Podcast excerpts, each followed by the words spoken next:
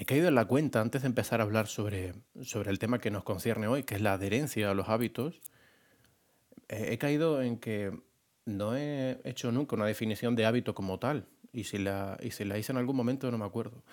Así que me he puesto a buscar en, la, en el diccionario de la Real Academia Española y he puesto la palabra hábito. Y me salen dos definiciones que la verdad es que me vienen al pelo porque están, están de puta madre. La primera, vestido o traje que cada persona usa según su estado, ministerio o nación, y especialmente el que usan los religiosos y religiosas. Perfecta. Pero hay otra aún más clara, que dice, situación de dependencia respecto de ciertas drogas. Ya tienes tu definición de hábito. ¿Te ha valido para algo? No, pues para mí tampoco.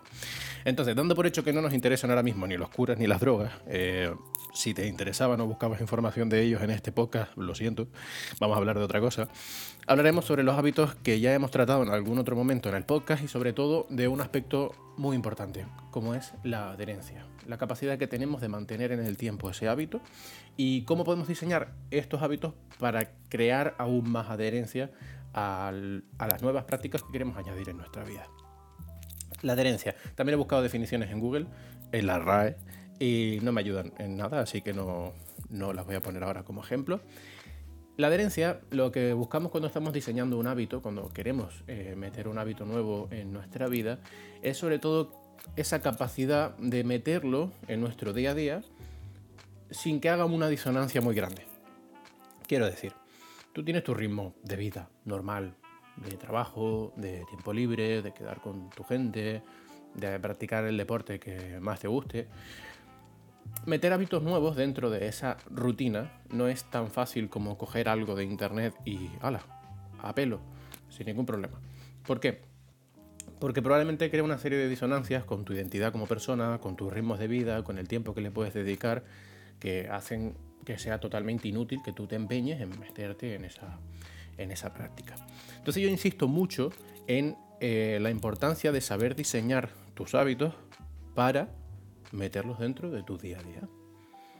Para eso tienes que estudiar los ritmos de vida que tienes, ver qué tipo de persona eres, eh, tus principios, tus prioridades, con qué prácticas te identificas y con qué prácticas no, y a partir de ahí eh, ir generando unos hábitos que generen esa adherencia. La adherencia al final se resume en la, capacidad de poder eh, practicar de forma prolongada en el tiempo un, cierta, un cierto hábito sin que esto nos genere pues, una disonancia muy grande o que nos cueste una barbaridad mantenerlo, ¿no? unas dosis de energía eh, excesivamente grandes para poder mantenerlo a lo largo del tiempo. Entonces, ¿Cómo podemos estudiar, cómo podemos diseñar un hábito basándonos en el estudio de tu día a día? ¿Vale? ¿Y cómo, cómo podemos hacer eso? Mira, te voy a poner ejemplos totalmente opuestos para que te hagas una idea de, la importancia realmente de, diseñar bien unos hábitos. Por ejemplo, hoy en día al final estamos expuestos a un montón de información en redes sociales, sobre todo, aunque también la televisión, la radio, etcétera, sobre prácticas eh, maravillosas de lo que sea, dietas, entrenamientos, mm, yo que sé, cualquier historia, ¿no? Si no cogemos bien esa información, la estudiamos, la diseccionamos y vemos si encaja o no con nosotros, podemos estar perdiendo el tiempo intentando coger cosas de fuera que no se adaptan a, nuestra vida. Si tú has visto, has visto, en internet que tu influencer favorita, la que más te mola, la que está más buena, o tu influencer favorito, el que tiene los bíceps más grandes, ha perdido 3 kilos en un fin de semana con la dieta de la piña, que ya, suena feo todo, y tú eres alérgico o alérgica a la piña, ¿qué coño haces? Vamos a ver, ¿sabes? Escoger algo de fuera y metértelo en el cuerpo porque así. Hablando en este caso de una dieta o, bueno, llamarlo dieta, llamarlo aberración, ¿no? Eh, otro ejemplo, quizá un poquito menos, menos traumático, menos excesivo. El ayuno intermitente es una herramienta brutal y tiene unos beneficios demostrados, tanto fisiológicos como psicológicos, que son muy interesantes. En este podcast ya hemos hablado del ayuno intermitente y probablemente volveré a hablar sobre él porque me gustaría renovar un poco la información que, tiene, que tengo con, con el ayuno. En fin. El ayuno intermitente es una herramienta brutal, pero si a ti saltarte una comida te supone un drama te genera mucha ansiedad, no eres capaz de hacerlo porque tienes unos ritmos de vida que te exigen comer cada poco o estás acostumbrado a comer cantidades pequeñas de comida y no puedes pasar mucho tiempo sin comer, lo que sea. Si a ti no comer te genera ansiedad, ¿por qué te vas a pasar 24 horas sin comer? Porque tú lo has leído en un blog de, mm, no sé, fines revolucionarios, por ejemplo, que habla mucho sobre el ayuno. Está bien. O sea, no deja de ser una herramienta muy buena, pero si no calza contigo, si a ti te lo va a hacer pasar mal, ¿por qué te vas a empeñar? ¿Entiendes? Otro, otro ejemplo. Mm, salir a correr a las 5 de la mañana, los gurús de la productividad, de volverse locos para levantarte lo antes posible. Eh, pones tú las calles por la mañana cuando sales de camino al gimnasio. Sales a, correr 10 kilómetros a las 5 de la mañana. Vale, muy bien. ¿No lo puedes correr otra hora? Si tú llegas de trabajar a las 2 de la mañana, te tienes que levantar a las 5 porque te lo dice el gurú de productividad que sigues en Instagram desde hace dos meses. ¿Por qué? te estás empeñando en darte, o sea, estás corriendo hacia una pared y te vas a pegar una hostia de frente. ¿Sabes? Otro ejemplo, yo qué sé, los típicos fortachones de Instagram que te suben las rutinas y que te dicen todos los ejercicios que tienes que hacer cada día que vas al gimnasio y te lo explican a ti personalmente aunque no te conocen de nada. La rutina puede ser la hostia, puede estar de puta madre puede que, el, esquema que te esté planteando sea innovador y que te puedas poner más fuerte que el vinagre en muy poco tiempo. Pero si tú no has pisado el gimnasio en años o no lo has pisado en tu vida, plantear la idea de ir dos veces, o sea, seis veces al gimnasio a la semana, dos horas al día, ¿tú crees que eso realmente lo vas a sostener en el tiempo? ¿Tú crees que tu vida está ahora mismo amoldada a eso? ¿Crees que psicológicamente vas a poder con ese esfuerzo? Probablemente no. Pero no porque seas una persona inútil o incapaz o... No, no, es que te estás planteando una meta que está muy por encima de tus posibilidades. Con todos estos ejemplos lo único que quiero conseguir es que busquemos, o sea, evidenciar de una forma muy absurda, como por ejemplo lo de la piña, por qué no nos renta o por qué no es recomendable coger lo primero que encuentres mm, por internet o por donde sea y metértelo entre pecho y espalda lo que sea. Es como comerte cualquier cosa sin saber si, es venenoso o si eres alérgico. Es que da igual. ¿Por qué? ¿Por qué te vas a meter eso en el cuerpo? A practicar cualquier hábito de lo que sea. Si no sabes si está diseñado o no para ti, si encaja o no con tu vida.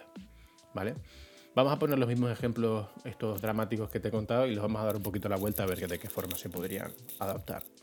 Obviamente lo de la piña, la dieta de la piña y todas las dietas que sean así eh, extremas, eh, obvialas. Pasa de ellas olímpicamente y de las personas que te lo recomienden. Pero bueno, yendo a lo mejor a otros ejemplos un poquito más eh, normales, el ayuno intermitente, que no deja de ser una herramienta muy buena, si no puedes estar 24 horas sin comer, a lo mejor podrías probar la versión de 16 horas y 8 horas. 16 de ayuno y 8 horas de ventana en la que te puedes alimentar. A lo mejor eso te va ayudando poco a poco a adaptarte a periodos sin comer, a educarte en, el hambre, porque no todo el hambre que sentimos en el día a día es fisiológica, muchas veces nos entra hambre porque es la hora de comer, pero no porque tengamos hambre, y el ayuno intermitente es una buena herramienta para aprender a distinguir un hambre emocional o psicológica de una fisiológica. Mm, pues mira, pues, pues, a lo mejor puedes aprovechar y hacer el, el ayuno de 16 horas, cenas, te saltas el desayuno y almuerzas. Y echas 16 horas sin comer y oye, a lo mejor llegas al almuerzo y resulta que no tienes tanta hambre, ¿sabes? Pero bueno, eso ya es otra cosa. Por ir adaptando herramientas que nos llegan del exterior. Salir a correr todos los días 10 kilómetros a las 5 de la mañana. Bueno, a ver, si no has corrido nunca, salir a correr todos los días ya es una flipada.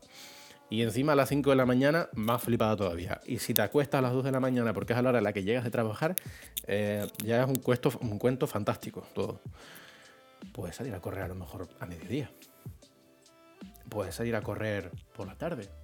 ¿Qué pasa? Que es que si, no sales a correr a las 5 de la mañana y después meditas, te duchas, escribes en el diario y haces, yo que sé, un voluntariado antes de las 10 de la mañana, ¿no has sido una persona eficiente? Pues no lo sé, yo qué sé, estamos volviendo un poquito locos con, con el tema de la productividad. Puedes salir a correr a cualquier hora. Mételo en el hueco que tengas libre, en el que te sientas más descansado a lo largo del día. Hazlo dos o tres veces por semana y ve viendo cómo te sientes los primeros días hay que tener muchos más factores en cuenta, no volverte loco es la primera cosa que encuentras en internet. Con el tema del entrenamiento de fuerza, pues más de lo mismo, ¿vale? Eh, ir seis veces a la semana al gimnasio sobre todo si estás empezando a entrenar, pasarte dos horas en el gimnasio no tiene ningún sentido. Ninguno. Por muy fuerte que esté el tío que te lo esté diciendo en Instagram. Me da igual lo fuerte que esté, los tatuajes que tenga, lo alto y guapo que sea o lo que le brillen los dientes. Es que me da igual. Es que no vas a ser capaz de, de mantenerlo. Da igual. No importa. No es para ti. Eso en concreto no es para ti. A lo mejor puedes ir a entrenar tres veces a la semana al gimnasio, echar una hora o 45 o 50 minutos. Ya habla, optimización del entrenamiento y demás, eso ya serían otras cosas, pero planteate situaciones que te sean un poco más acordes a ti y a tu situación y a tus principios y a tu identidad como persona. Todos estos cambios, si te fijas, hemos hecho una especie de ejercicio de reconversión de, no de hábitos, porque no le podemos llamar hábitos, pero sí como de estrategias de cambio de, de hábitos de vida. ¿no? que sí, que quieres comer mejor, que sí, que quieres aprender a diferenciar el hambre emocional de la, de la fisiológica, que quieres entrenar. Vale, pero de todas esas herramientas que estás cogiendo de internet o de donde sea, porque de algún sitio tienes que sacar la información, obviamente, recoger toda esa información y adaptarla a ti es probablemente el proceso más importante. Y ese trabajo de adaptación para que luego encaje en tu vida y no cree disonancias con respecto a otros al tiempo que le dedicas al trabajo, al descanso, a tu vida social, etc., trabaja a favor de la adherencia a esos hábitos. Entonces yo hago especial hincapié siempre en ese diseño de los, de los hábitos, de, de las estrategias que vas a seguir para meter en tu vida la práctica que sea, o sea, de cualquier cosa, pero orientado a la salud, pues estos ejemplos que te, que te he puesto. Entonces, como conclusión al, al podcast de esta semana, te diría que cualquier información que tú recojas de cualquier medio y lo quieras adaptar a tu vida, piensa, ¿quién soy yo? O sea, ¿quién eres tú? No yo. Yo soy Gilberto, encantado. ¿Qué me va a aportar esta práctica? Y si encaja en tu vida o no. ¿Vale? Por los ejemplos que te he puesto anteriormente. Vale la pena de verdad vale la pena y mucho que tú te sientes un momento o le dediques el tiempo que sea a diseñar la estrategia que vas a seguir para adoptar el hábito que sea. Porque eso a largo plazo te va a generar adherencia. Porque si tú, si a ti te agobia mucho el gimnasio, no vas a pasar 12 horas a la semana en el gimnasio. O si te pilla a media hora o a una hora andando o en transporte público, no vas a pasar tanto tiempo en el gimnasio. Lo ideal sería que adaptaras el entrenamiento y la forma en la que tú vas a, organizarlo todo para no tener que pasar tanto tiempo allí. Así con un montón de cosas. Yo, por ejemplo, por ponerte un ejemplo personal, eh, en internet salen un montón de dietas de, miles de cosas y hay muchos eh, argumentos a favor de, por ejemplo, las dietas vegetarianas o la limitación del, consumo de carnes por X motivos. Ahora mismo no me acuerdo, pero los hay lo puedes buscar. A mí me encanta la carne. Me encanta. O sea, es parte de mi personalidad. Organizo mi dieta, mi dieta, hablando de dieta, que ese término está muy viciado, como los alimentos que comemos en el día a día. Organizo mi dieta alrededor de la carne. De cualquier tipo, de cualquier forma de cocinado, mm, acompañarlo con lo que sea, pero mi identidad como persona, algo heredado y también por gustos personales, me condiciona a alimentarme con carne. Con mucha además. No me, da cosa reconocerlo.